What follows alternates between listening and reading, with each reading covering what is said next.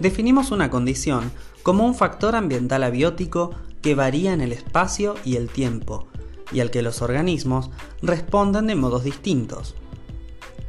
Como ejemplos, cabría citar la temperatura, la humedad relativa, el pH, la salinidad, la velocidad de la corriente y concentración de contaminantes.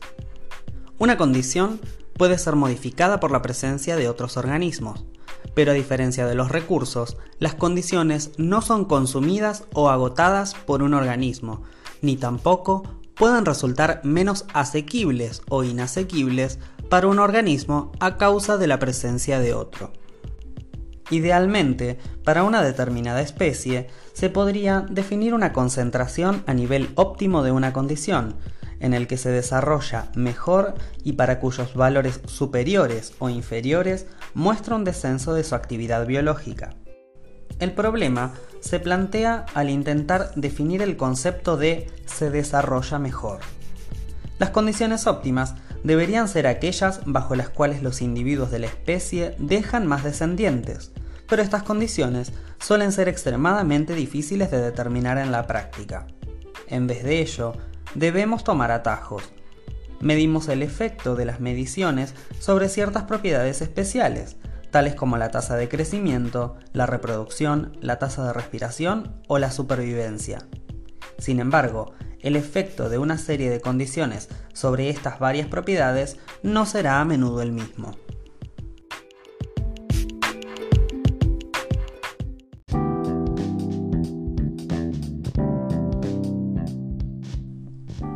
La materia viva depende enteramente del agua.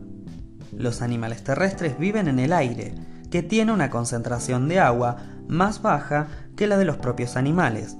Por ello, todos ellos tienden a perder agua por evaporación y también a través de la excreción en agua de los productos residuales. En este contexto, la condición que es importante para la vida animal terrestre es la humedad relativa del ambiente aéreo. Cuanto más elevada sea esta, menor será la diferencia entre el animal y su ambiente, y cuanto más baja sea esta diferencia, tanto menor será la necesidad del animal de reducir o compensar sus pérdidas de agua. El punto esencial estriba en que los animales difieren en sus capacidades para reducir y compensar estas pérdidas, y en que, por consiguiente, se diferencian en cuanto a la humedad relativa que permite o favorece su existencia. Las plantas terrestres se diferencian de los animales terrestres en dos aspectos importantes. En primer lugar, y aunque sus partes aéreas sufren las mismas pérdidas de agua que los animales, sus partes subterráneas se hallan en contacto directo con un medio del que pueden obtener agua. En segundo lugar, para las plantas, el agua es tanto un recurso como una condición, ya que se combina con el dióxido de carbono en la fotosíntesis como base de la nutrición vegetal. De todos modos, la humedad relativa, como uno de los determinantes de la tasa de pérdida de agua por evaporación, es una condición ambiental importante para las plantas terrestres. En la práctica, los efectos de la humedad relativa resultan a menudo difíciles de separar de los de la temperatura. Esto se debe, simplemente, a que un aumento de la temperatura conduce a un incremento de la tasa de evaporación. Además, la humedad relativa y la temperatura pueden actuar también junto con la velocidad del viento. El movimiento rápido de aire sobre una superficie de evaporación mantiene el gradiente de humedad e incrementa la tasa de evaporación. Finalmente, a menudo resulta imposible separar la humedad relativa de un medio ambiente de la disponibilidad general de agua dentro del mismo. En este punto, es interesante observar que la distribución global de los biomas principales, tundra, bosque de las zonas templadas, etc., puede ser explicada por los efectos combinados de la temperatura y las precipitaciones anuales media o por los efectos combinados de la temperatura y la humedad relativa, como ya señalara Whitaker en 1975. Los organismos cuya distribución se halla más afectada por la humedad son aquellos animales terrestres que, en términos del modo en que controlan su equilibrio hídrico, son en realidad acuáticos. Los anfibios, los nematodos, las lombrices de tierra y los moluscos están confinados, por lo menos en sus fases activas, a microambientes en los que la humedad relativa es el 100% o muy próxima a este valor. El grupo principal de animales que escapa a esta limitación lo constituyen los artrópodos terrestres, pero incluso aquí, la pérdida de agua por evaporación tiene a menudo una importancia crucial.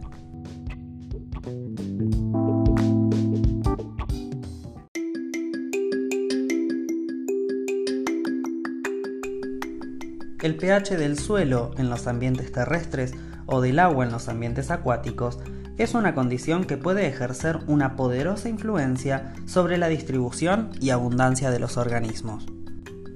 El citoplasma de las células radiculares de la mayoría de las plantas vasculares queda lesionado por debajo de un pH 3 o por encima de un pH 9.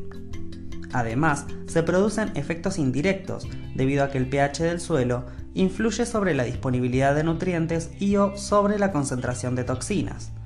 Por ejemplo, por debajo de un pH 4 o 4,5, los suelos minerales contienen una concentración tan elevada de iones aluminio que resulta gravemente tóxica para la mayoría de las plantas. Los límites de tolerancia para el pH varían de una especie vegetal a otra, pero tan solo una minoría de plantas son capaces de crecer y reproducirse en un pH inferior a 4,5. La situación es similar para los animales que viven en ríos, charcas y lagos. Típicamente, la diversidad de especies disminuye en las aguas ácidas. El aumento de la acidez puede actuar de tres modos. 1. Directamente, trastornando la regulación osmótica, la actividad enzimática o el intercambio gaseoso a través de las superficies respiratorias. 2. Indirectamente, incrementando las concentraciones de metales pesados tóxicos, particularmente del aluminio, a través del intercambio catiónico con el sedimento. 3. Indirectamente, reduciendo la calidad y la variedad de fuentes de alimento disponibles para los animales. Por ejemplo, el crecimiento de los hongos se haya reducido cuando el pH es bajo y la flora acuática falta a menudo o es menos adversa. Existen algunos paralelismos importantes en cuanto al papel del pH en el suelo y en los ecosistemas acuáticos. En ambos casos, los efectos pueden ser directos, concentraciones tóxicas de protones o de iones oxidrilo, o indirectos.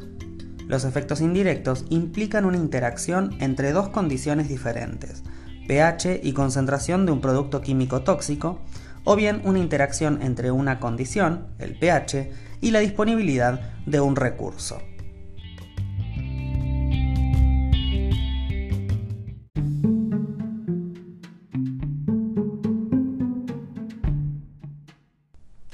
Para muchos organismos acuáticos, la regulación de la concentración de los líquidos corporales constituye un proceso vital y a veces energéticamente caro.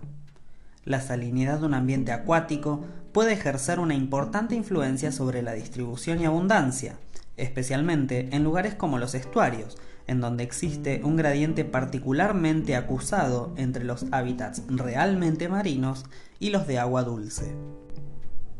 La salinidad puede ejercer también un importante efecto sobre la distribución de los hábitats terrestres cercanos al mar, sobre todo en el caso de las plantas. Las marismas saladas, en particular, muestran una gama de concentraciones salinas que abarca desde la salinidad del agua del mar hasta la falta total de sal.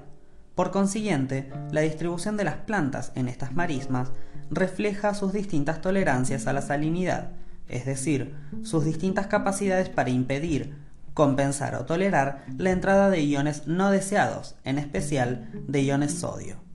Sin embargo, la salinidad de una determinada localidad varía considerablemente con los ciclos estacionales y diarios de las mareas. Aquí, como sucede también en el caso de otras condiciones ambientales, las especies pueden estar limitadas por valores máximos o mínimos ocasionales, más que por los valores promedio.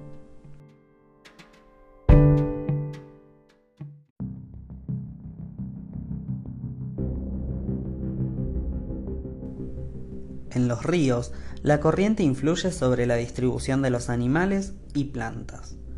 la velocidad media de flujo aumenta generalmente en dirección al curso bajo del río, pero la mayor influencia sobre la comunidad bentónica se produce en las regiones del curso alto, ya que el agua allí es turbulenta y poco profunda. Las únicas plantas que se encuentran en las corrientes más extremas son literalmente especies de perfil bajo, como las algas incrustantes y filamentosas, los musgos y las hepáticas.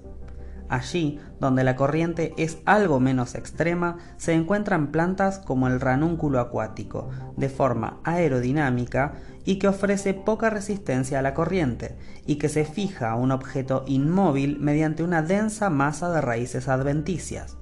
Las plantas, como la lenteja de agua que flotan libremente, solo se suelen encontrar en los lugares en que la corriente es baja o despreciable. Entre los invertebrados de las aguas turbulentas del curso alto se observan diversas especializaciones morfológicas. Un aplanamiento extremo del cuerpo permite a ciertas especies vivir en la capa límite relativamente tranquila que se halla inmediatamente por encima del sustrato del lecho del río, o vivir en grietas debajo de las piedras, evitando así los efectos de las corrientes. Algunas especies pueden mantener su posición mediante ganchos o ventosas, mientras que otras poseen unos largos cercos caudales que sirven para mantener el cuerpo en forma aerodinámica en dirección de la corriente, con lo que se reduce al mínimo la fuerza de arrastre.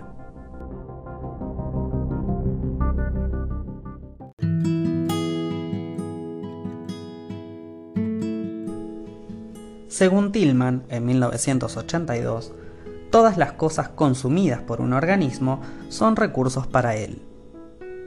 Al igual que el nitrato, el fosfato y la luz pueden ser recursos para una planta, el néctar, el polen y un agujero en un tronco pueden serlo para una abeja, y las bellotas, las nueces y otras semillas, así como un agujero mayor en un tronco, lo serán para una ardilla. Pero incluso esta definición general de Tillman plantea más preguntas. Por ejemplo, ¿qué significa aquí consumido? No puede significar simplemente comido, aunque el néctar y las bellotas sí lo son. Ni tampoco incorporado a la biomasa, aunque esto sucede para el nitrato, el néctar y las bellotas. Las abejas y las ardillas no comen los agujeros ni los incorporan a la biomasa. Sin embargo, un agujero que ha sido ocupado ya no está disponible para otra abeja u otra ardilla, del mismo modo que el átomo de nitrógeno, la gotita de néctar o el bocado de bellota no se hallan disponibles para otros consumidores. Análogamente, las hembras que ya se han apareado pueden no estar disponibles para otras parejas. Todas estas cosas han sido consumidas en el sentido de que ha disminuido una reserva. Por lo tanto, se trata de recursos y no de condiciones, ya que representan cantidades que pueden ser reducidas a causa de la actividad del organismo. Los recursos de los organismos vivos son principalmente las materias de que están constituidos sus cuerpos, la energía que interviene en sus actividades y los lugares o espacios en los que pasan sus ciclos vitales.